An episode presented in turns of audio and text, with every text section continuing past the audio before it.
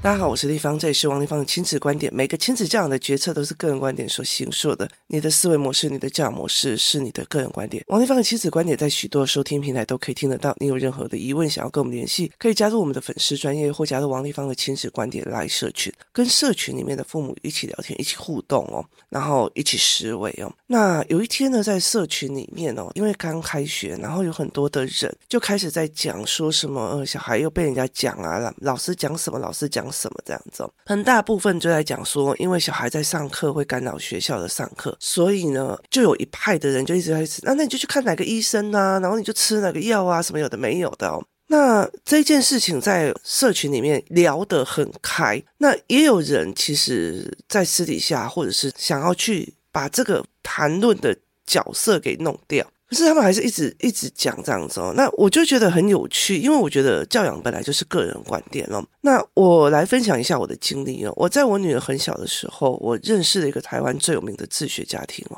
那个时候，那个弟弟跟我讲一件事情是，是我记得他那时候在帮很多的小孩上数学思维的时候，有家长问他事情啊，那。他们是最早最早的，就是台湾最早期自学的那一批。有一个妈妈就问他专注的这个问题，就是小孩去学校不会专注，这样他就讲说：“哦，我跟我哥两个人都是多功能注意力者，所以学校不会教。”所以他只会打压你这种人。那那个时候，我是第一次意识到什么叫做多功能注意力者，因为我从小都被人家讲分心，上课不专心，分心，然后看这个用那个那个那个这这个哦。于是我就开始去思考什么叫做多功能注意力者哦。那多功能注意力者就像我一样，我在活动带领员班，后来这一个所谓的专注力的问题放到活动带领员班里面去讨论。那活动带领员班里面的时候。是因为我在大群里面讲了几句说，泰国的国际学校，他们引导多功能注意力者去做多元事情的融合讨论，就是不把他不把多功能注意力者当病，意思就是说，你把不专心当作是一种病，所以你要他吃药专注或干嘛？可是他们并不觉得这是一种病，它甚至是一种特色啊！我来讲这件事情啊。我跟我的儿子其实非常像，包括我女儿。那尤其是我儿子，他其实非常非常的明显，他既书写障碍又多功能注意力者。而且我儿子还有一个更可怕的一个点，他并不是说，哎，我一边手写，然后耳朵在偷听大人讲话，不是，他连手摸着我，他都可以去感应我在想什么这样子。那他是一个非常非常恐怖的，而且他其实他很知道，例如说我比较接近哪一个人，他就会啊扎起来。那这一次去泰国，他就更更开了他自己的一些某些能力，所以他去去到学校，他就觉得很不舒服，就对了。那。这种多功能注意力者，后来我就回答在大群里面这样子哦。那有一个带领员就在带领员那边问说：“丽芳，你昨天在社群回的这一句话，请问什么叫做对多元事情的融合讨论？什么叫做把多功能注意力当成优势发展学科融合？”好。那我来这里讲哦，我儿子从以前到现在，他去学校就是不专注、不干嘛、不干嘛这样子哦。那我很清楚的一件事情哦，如果你没有方法，老师一定会给你的方法就是看医生吃药。那我常常每次老师只要跟我讲哦，你们家儿子怎样怎样怎样，然后我就会说，老师谢谢你愿意告诉我。这件事情我来处理，哈。于是我发现了他对焦有困难。例如说，老师常常会数学讲到一半就叫你写在你的课本里，为什么？因为他们是用课本去投影在电子白板上面的。所以会讲解了一题之后，希望你把它填回去课本里面。我儿子抬头看那个字，他必须左右两眼对焦，然后再回来再对焦，所以他有双重对焦困难，对他来讲太辛苦了。于是他就只好去别的东西吸引他，或者是旁边的人吸引他，他就飘了，所以他不会专注。好，所以其实，在学习动机营里面有很多的小孩，那个活动带领员就是我们会安排他们去观摩嘛，观摩怎么上课。那他们就会说：“哎，我看他们上课的时候都在划手表，干嘛我的没有都不专注啊？为什么到了傍晚的时候，我对这一整天里面所有的课程内容去进行讨论的时候，每个人都会讲得像非常有思维模式啊，这些都是多功能注意力者。我手上在划手表，我耳朵在听，我就可以理解了；或者是我耳朵在听，我眼睛在看着你，我人在听右边的或左边。这些人，这些孩子在学习动机里面，大部分会想要花那么多钱来让我教，很大一个部分就是他们其实在学校有。很多很多的困难点，那很多东西就是看起来不专心，但是他是多功能注意力者，所以我那个时候就会安排说，我上的课是引发他们思考的，然后他们上课的时候，我不会去刁说谁有没有专注听，谁没有专注听，那除非他们两个聊起来了，那我就会让他们去思考，然后。下午的时候，我们会用抢答的方式啊，然后让他们去争取他们自己的利益的时候，他们就会知道，他们这一整天，他们其实都有听到。那没有听懂的，或者说不出来，那我就知道接下来我要怎么帮他哦。就在那个过程去看小孩。那后来我儿子去做这种眼睛的问题，就是，但是他还是不习惯戴眼镜。另外一件事情就是，有一次我儿子他们在线上课程的时候被我听到，我那时候就会觉得很可怜，你知道，对现在的小孩真的很可怜。就我才。会觉得说，有时候你们在想说，你们要给小孩专注去听老师讲话，你们知道在教什么吗？那后来我就呃在听他在上课的时候哦，你知道台湾中文的判别是象形文字。中文判别是象形文字，所以他看到三，他就会讲那是三，因为它是象形文字，那个三的那个字就是看起来像三，所以它就是一个象形文字的代表。那后来我就会看到这个状况的时候，我就跟孩子们在讲，这看起来就是三。可是你知道吗？他们在讲解数学的时候，例如说十除以五啊等于二，他们。这里、啊，除数除以被除数都要总和余数还是怎样？就是他看到十，他不会再讲他是十，他会讲除数或被除数。所以意思就是说，你如果。你在听的时候，你会干扰。你明明眼睛看到的是十，可是这个十放在这个位置，它是除数，那个被除数。我跟你讲，有些小孩的转换很难，因为他在国语系统里面是用象形文字去变成音的，这个时候又要变成这个数字，现在站在这个位置是除数那个位置，然后你就看到老师，所以除数被除数乘以余数谁呢？哦，那个时候我就会觉得我快要疯掉了，你知道吗？你就是。好好的教数学，几除以十，它其实就是一个数学量感的分析。为什么要加那么多的文字进去？然后小孩就灰了，你知道，一花了，他们就不会像我们一样，就还会就是，例如说，我去看了一个医学报道，然后我听不懂的时候，我就划手机，或者是我就开始想我的，但是我至至少少眼睛还是看着他，逼着我不要睡觉。他不会有这种，我还给你面子尊重，他们就会开始分心哦。那。后来我就开始带我的儿子说：“那我们先把它预习过，我们先看课本，看懂、写过、预习过，所以这才是我们做的一个方法哦。所以我后来就在跟我的儿子谈这件事情哦。那去了泰国之后哦，我记得。”很多人都有看到，就是我在提供泰国有其中一个国际学校里面一个创办人在讲的话，他们就在讲二年级的时候学直笛，三年级的时候学哪个乐器，四年级学什么乐器哦。那这个活动带领人在活动带领人群组里面问我说，他们引导这些多功能注意力者做多元事情的融合讨论，就是不把不把这个当坏处，也不当病，我不把专注这件事情当病。它也不是一个坏处，而是当优势发展学科融合。也意思就是说，以音乐课来讲，每一个年级他学一个乐器，然后。然后他提供设备、乐理设备跟混音机器跟混音那种，他让这一个孩子，我会用笛子的音色跟音感，我也会用钢琴的了，我也会用吉他的了，我也会用什么的。好，我把它做混音系统去做创作，这个就是多功能注意者最优势的一件事情。所以你常常会在讲说什么越有创意的人书桌越乱，为什么？因为左抓一个，右抓一个概念，左抓一个概念，右抓一个。概念，它就成了一个一篇的一个作品集，那它就不会像我们台湾，你要专注的一直把古典钢琴打到死，就是打到古典钢琴最上面那一曲。可是问题是，古典钢琴上面的那一群人有多多？未来的世界里面，单单纯纯花钱跑进去听钢琴的人又是有多少？就没有人在考虑这件事情。他们觉得传统就是一个乐器打到死这样的。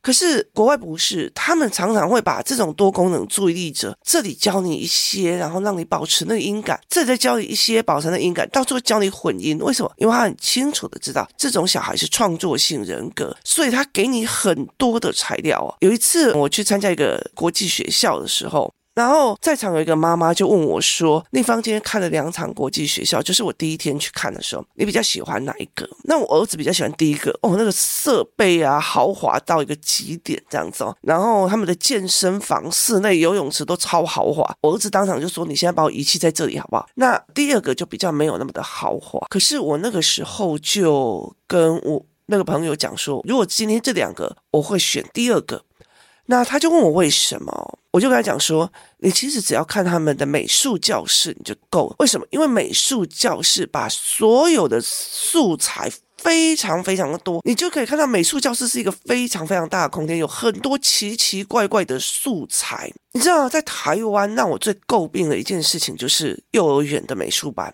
幼儿园都是用所谓的材料包，就是大家做出来都一样，拿的材料包是一样的。好，你要专注听老师讲哦，要不然你这个小灯笼就做不起来了哦。你要专注的听老师讲哦，要不然你这个小花园做不起来。可是我就跟他们讲说，第一件事情，如果你今天是为了多功能注意力者，你会所有的东西都拿来凑凑出一个你想象的东西，所以他必须要让你去理解所有的素材。第二个，一个学校里面，如果连美术老师的思维，他们都很尊重，说你要背了非常非常多的素材，你要背了非常非常多的材料，你不是说，哎，只要一个。一个材料包就好了。你要给他有放树枝的地方，你要给他有放干燥草的地方，你要有给他各种颜料的地方，有粉蜡。所以整间大的画室，有非常大的画室是很杂乱的。我说你要一个很大很大的教室给美术老师放这些东西，只为了让这些小孩可以用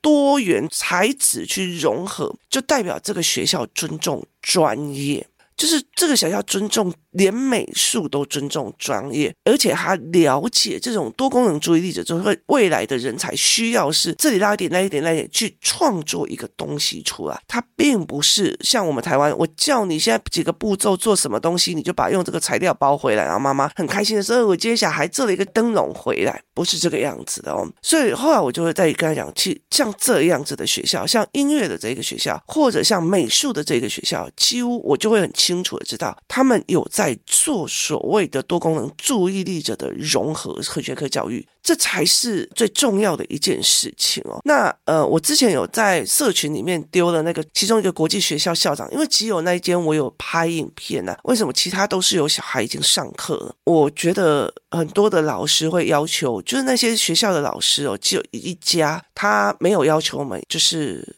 不拍照。就是有些要求我们不要拍照，那不要拍照，我就代表你尊重学生的隐私权哦。那后来我就看其中一个，是因为他们还没有开学，创办人在讲说，呃，社会科，因为刚好我就问社群人，你们要问什么？那其他有一个人就问说，哎，他们社会科跟历史怎么教？那他就说历史就是跨领域的，就像我之前在讲，英国有工业革命，那为什么是英国有工业革命呢？因为你讲到英国有工业革命，那为什么是英国有工业革命？是知识体他们大吗？不是哦，因为其实工业革命发明蒸汽机的那些人，其实都是工程阶级，并不是知识人。他们原因在于他们有完善的专利保护制度，所以他们很清楚的，我发明了一样东西，我只要拿到专利，我接下来就爽爽的过。例如说蒸汽机的那个、那个、那个、那个叫什么？我忽然忘记他。他其实就是一个火车蒸汽工人，但是他知道，他如果今天拿到了一个蒸汽机的一个概念的时候，就是发明了之后，他可以拿到专利权。那那时候他很穷嘛，他拿到专利权之后，一个很有钱的人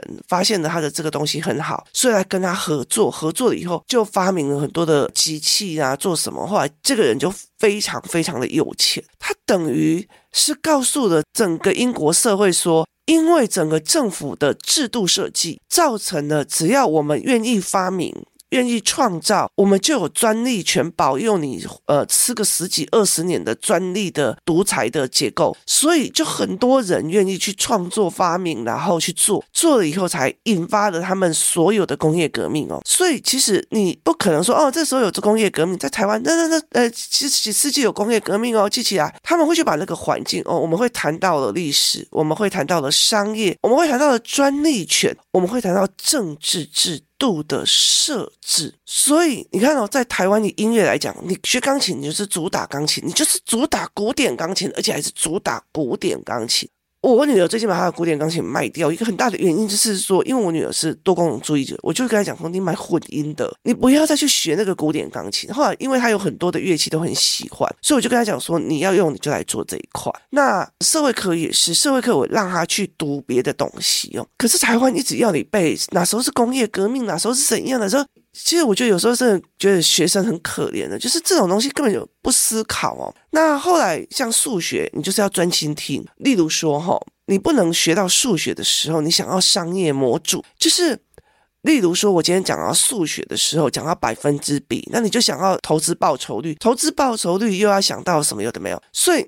很多的活动带领员，他们有幸来，或者是他们有机会，或者是来上我的课，看观摩我的课，会发现我的课很吵。我的特色就是我的课很吵。然后第二件事情就是他们会一直跳题，就是小孩会一直跳题。立方体可是那个怎样怎样怎样，立方体可是那个怎样怎样怎样，然后我就会。嗯，不讲话，然后就开始马上调资料或者调影片出来。那你要不要往这个方向想一下？那你要不要往那个方向想一下？然后于是再把他们拉回来，就是他们讲数学会讲到商业，他们讲商业会讲到投资，他们讲投资会讲到什么？好，你就把它扩散出去，一起讨论，然后再回来谈。所以。会常常这样，所以例如说，我们去华马夜市，我们去华马夜市，你只是看猛男秀，我们会讲，你看这个是什么叫做？为什么泰国有那么多新兴的夜市？他们是怎么去创作的？然后他们整个东西都是没有人，他们怎么破他们的困局的？所以我们会有各种不同的说法跟想象，所以会有不一样的思维，包括说，呃，以华马夜市来讲，他们的那些男生并不一定都是那么的好看。所以在高空酒吧里面就有一个全部都是男模的，所以他们很多的东西是一种思维性。那孩子就会一直到处问、到处说、到处干嘛？他们是扩张性在像海绵一样，他不会分说，你知道吗？现在哦，就是他们的生活环境哦，你你了解意思吗？我们还在讲说小孩的生活。就像海绵，它是单一结构，它很像洗碗的海绵，它是单一结构的。就是我们那种所谓百利菜瓜布啊，一边是刷锅子的，一边是吸海绵的。菜瓜布那边是去面对学校吸海绵的，也是哦。你把它。丢到了一个社会，现在社会的媒体网络非常多元，脏乱什么东西都有的东西的时候，他没有办法分辨的。因为什么？因为他就是看海绵。因为从小到大，你说一他不能二，或者是你说了他不专注，你就喂他药，所以你就要他专注的全盘接受。所以就像海绵一样，什么都吸进去哦。所以，但是对我来讲是一件非常非常危险的一件事情。在台湾，所有的数学课要专心听，不能忽然又跑掉，或者不能不能跨领域去学习。所以。所以在这些孩子哦，例如说你用跨领域学习讨论的机制、思维的机制的时候，他们会去挑战老师的思维。例如说，我就说，呃，有一次我在学习动静仪，就说我当着我的儿子面前说，如果我儿子跟我讲他想要玩电玩当电玩竞备选手，我也会让他玩到底。而其中一个小孩就说，哦，那地方你，那你还要帮他买很多配备啊，干嘛的没有？于是我就马上中午休息时间，我就开了一个，就花了两千多万买了多少配备，结果游戏橘子把所有的游戏规则全部都玩了，全部都做完的这个概念。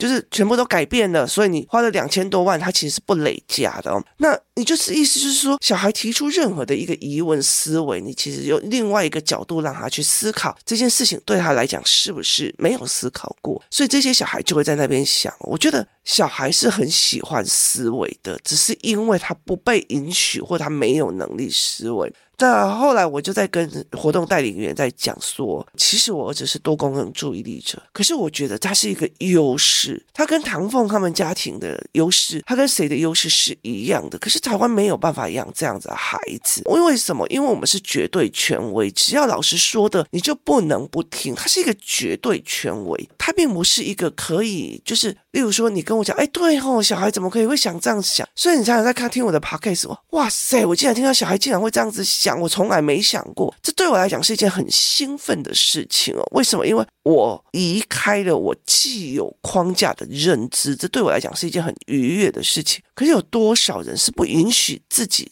承认自己有问题的，或者是我自己的思维不对的哦？所以我觉得。嗯，一个男人如果觉得这个女人不好控制，然后还要叫人家下药，然后让那个女人可以好好的被控制，我觉得这个这个逻辑对我来讲我过不去哦。所以我那时候每次只要换老师，老师就会跟我讲我的小孩状况，然后我就每次都跳跳跳跳跳跳跳。那。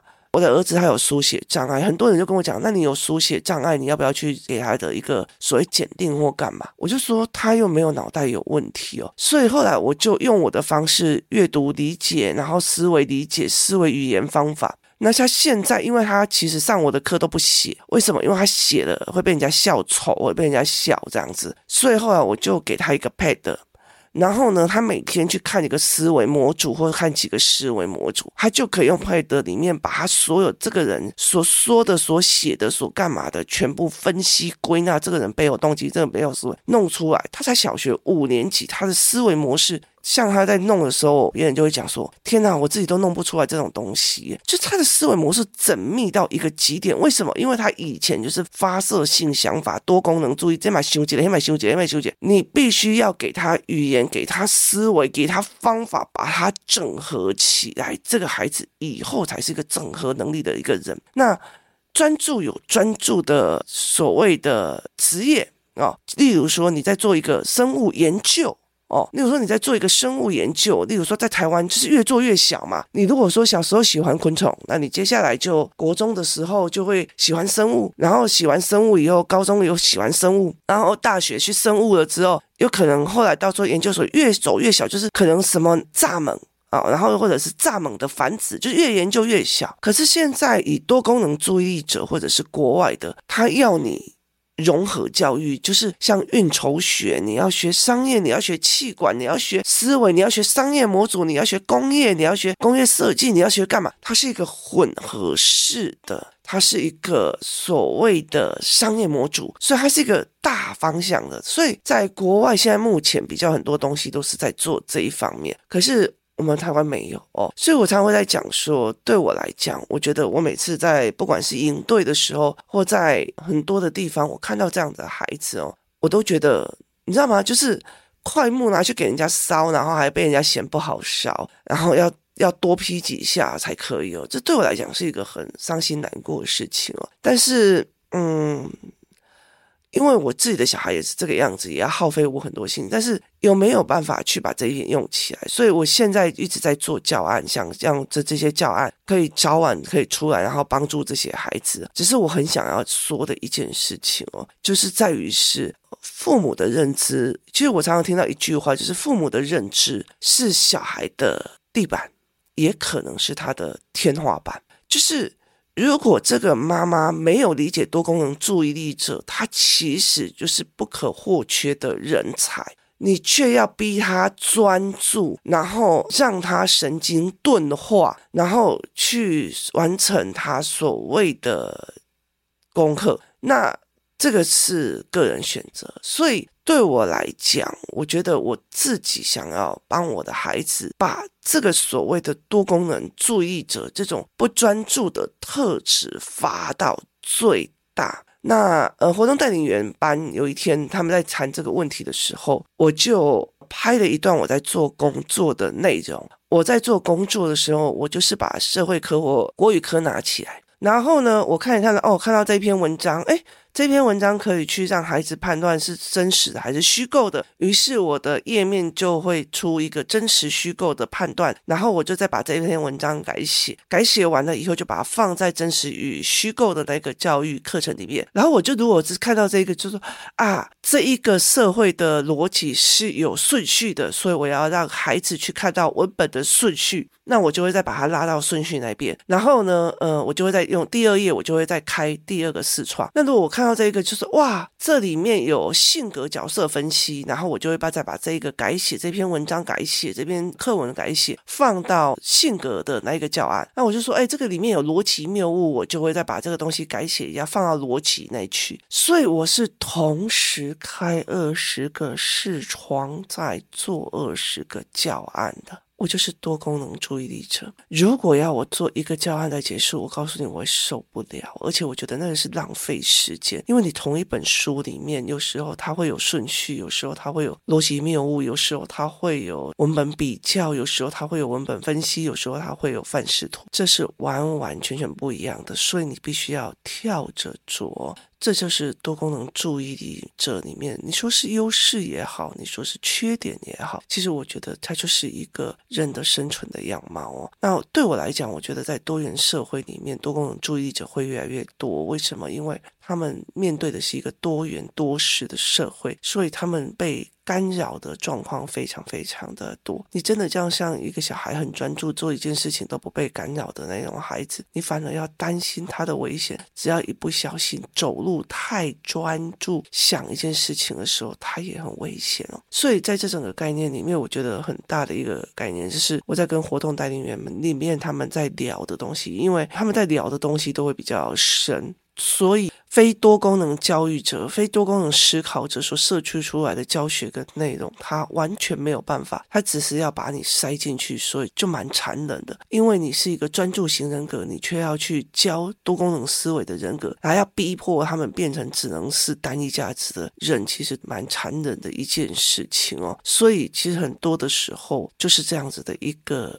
概念哦，那你用的是什么样的？你的孩子是什么样的状况？他的思维又是什么？我觉得你要的是什么？这是很值得去参考的。我常常会在跟我孩子在讲说，我儿子一直在问我说，为什么当初老师要求他吃药，我不愿意？我说那个不是吃药可以解决问题，如果眼睛对焦或者是干嘛？我觉得那个吃药不能代表他会。好起来，他反而会丧失他多功能注意里面的优点，所以这是我的考量。但是老师要的是不干扰学校上课，所以我其实用了很多的方法去协助我自己的孩子，因为我不清楚他如果三年级吃、四年级吃、五年级吃，到了他十八岁，他的神经系统会有什么样的状况，我也不是很清楚哦。所以其实我我没有办法去赌这一块。我知道他有一个反弹的一个状况，就是你压住的情绪到最后到十七八岁，他会反弹。这我们下一节来讲一件事情，是所谓的情绪教育哦。今天谢谢大家收听，我们明天见。